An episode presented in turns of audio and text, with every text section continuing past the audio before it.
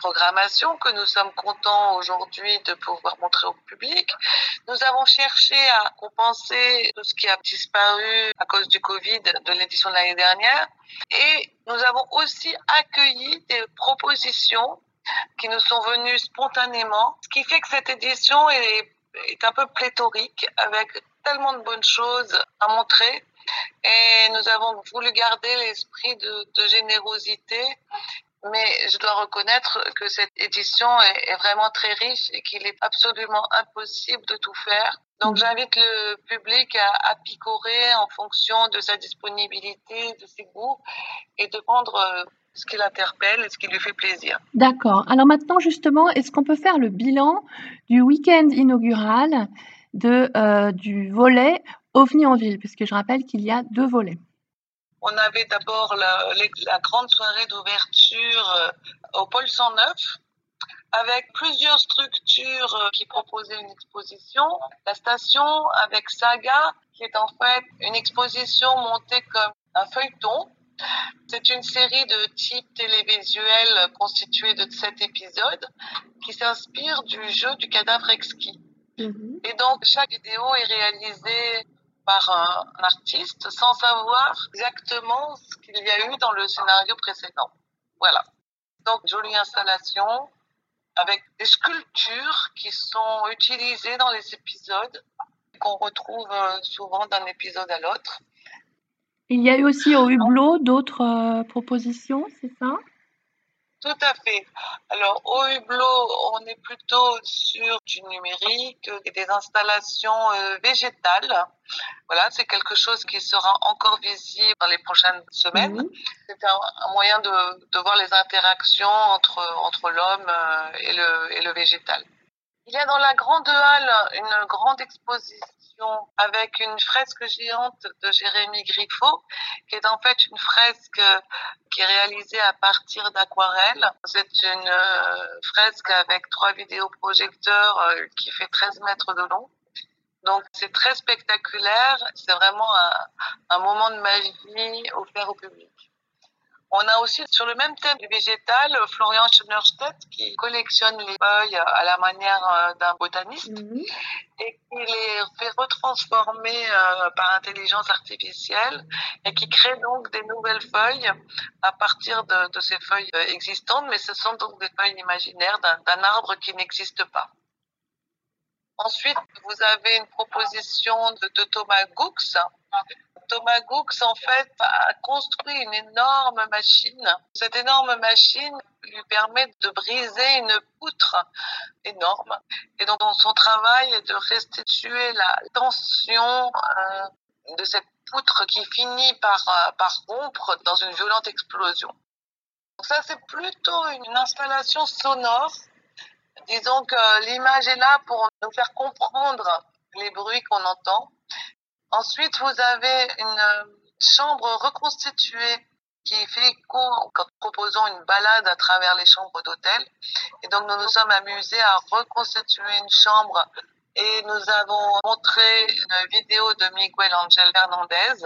Donc, le, visiteur devient euh, passager. Il est plongé dans le tumulte de la ville. Les images défilent pour finalement arriver dans un, dans un univers euh, calme, dans la forêt, qu'on appelle le, voyageur de la chambre 109.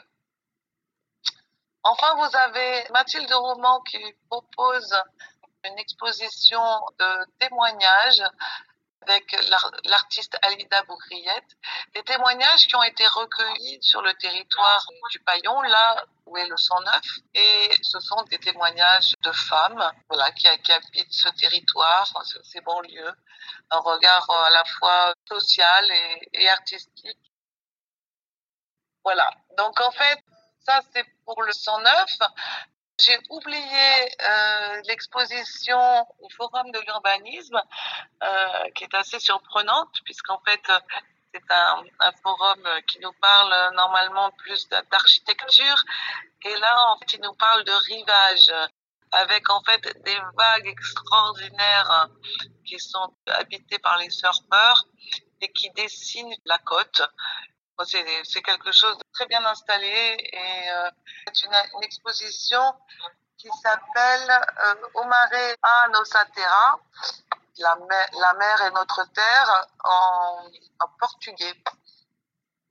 Alors maintenant, pour venir, pardon, à la, à la chapelle de la Providence, parce que le, Oui, alors- le temps tourne et vous avez beaucoup de choses à nous dire. Alors, à la chapelle de la Providence, nous avions un mapping de Gaëtan Trovato. Donc, en fait, euh, il a dessiné des visages projetés euh, sur, euh, sur l'autel de la Providence, sur la Vierge, et bougeait, et, et de façon assez énigmatique. C'était vraiment une, une très belle installation que, que Gaëtan nous a proposée. Et alors maintenant, le musée d'histoire naturelle aussi, avec, une, avec un mapping. Alors, le musée d'histoire Mhm. naturelle, euh, c'était une- vraiment une projection Mhm. de poissons géants sur les trois fenêtres euh, du muséum d'histoire naturelle. Et en fait, c'est quelque chose, je dirais, d'amusant de voir les, les passants se faire euh, harponner par les poissons. Mhm. Voilà. Alors maintenant, pour venir à, à la- au versant OVNI Hôtel, euh, les, quelles seront les nouveautés? Dans les hôtels, nous avons une nouvelle collaboration avec le FICEP et donc les instituts culturels étrangers à Paris. Nous avons une dizaine d'instituts qui portent une programmation.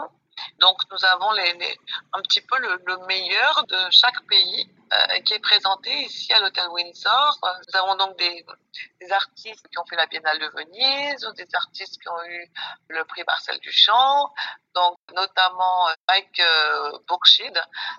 Euh, Et comment se sont faites ces invitations, en fait, par rapport aux instituts culturels? C'était euh, à la suite de l'exposition au musée asiatique? C'était. euh, En fait, c'est le, c'est le, c'est le FICEP qui a soutenu notre euh, proposition et, et qui a encouragé les instituts culturels à participer. D'accord. Alors maintenant, en ce qui Alors, concerne. Oui, Nous complétons la programmation au Oui. Avec des artistes qui étaient en résidence l'année dernière. Mm. Et donc, euh, notamment euh, Corinne Bornier, Keiko Kourdi, Ita Yoda et Naram euh, Odaifa. Oui, et aussi avec euh, Orlan, qui a aussi une installation. Alors, Orlan est l'invité d'honneur du festival.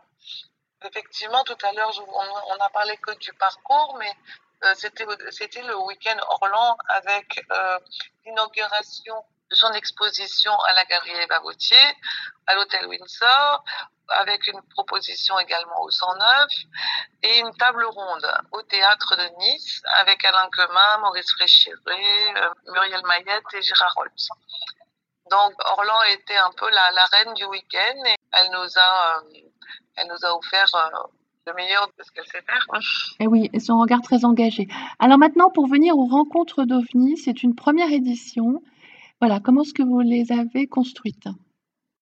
Ce qui est aussi très nouveau, c'est le prix Sud Émergence. Mhm. Et euh, le prix Sud Émergence, c'est à l'hôtel West End.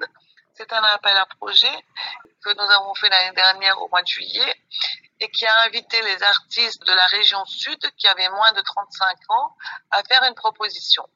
Nous avons sélectionné une quinzaine de propositions que nous montons dans les chambres de l'hôtel West End. Voilà. Donc en fait, il y aura deux prix. Il y aura le prix des rencontres OVNI à l'hôtel Windsor avec, comme nous l'avons vu, les artistes des instituts culturels et des artistes en résidence. Et ça, ce sera le grand prix OVNI. Et ensuite, nous avons le prix Sud Émergence sur l'hôtel West End. Ces deux prix seront remis au théâtre de Nice le samedi 4 décembre. Nous avons de belles personnalités dans les jurys, notamment Monsieur Murata, le consul du Japon, Madame Nora Itsili, la présidente du FICEP. Nous avons Cécile Debray, Cécile Debray qui a été récemment euh, nommée conservatrice du musée Picasso, et des artistes aussi comme Emma Picard et Laurent Fievé. Et sur le prix Sud d'émergence, nous avons, ah, j'ai oublié euh, Monsieur et Madame Bordry, Monsieur François Bordry euh, de la Biennale de Lyon, qui s'est joint aussi au jury. Sur le prix de l'émergence, nous avons fait appel plutôt à des locaux, euh, au directeur de la Villa Arson, euh, Sylvain Lison, à Cédric Dessert, au directeur de la station, à Vincent Tillier, le nouveau directeur du pavillon Bosio, Maria Pinders de la Fondation Luma, et j'en oublie un. Bah, l'idée étant de mettre un cap euh, sur l'émergence. C'est une volonté aussi de votre Tout part. Mm. Tout à fait. J'ai essayé qu'en fait toutes les villes euh, soient représentées. Très bien, bah, merci beaucoup. euh,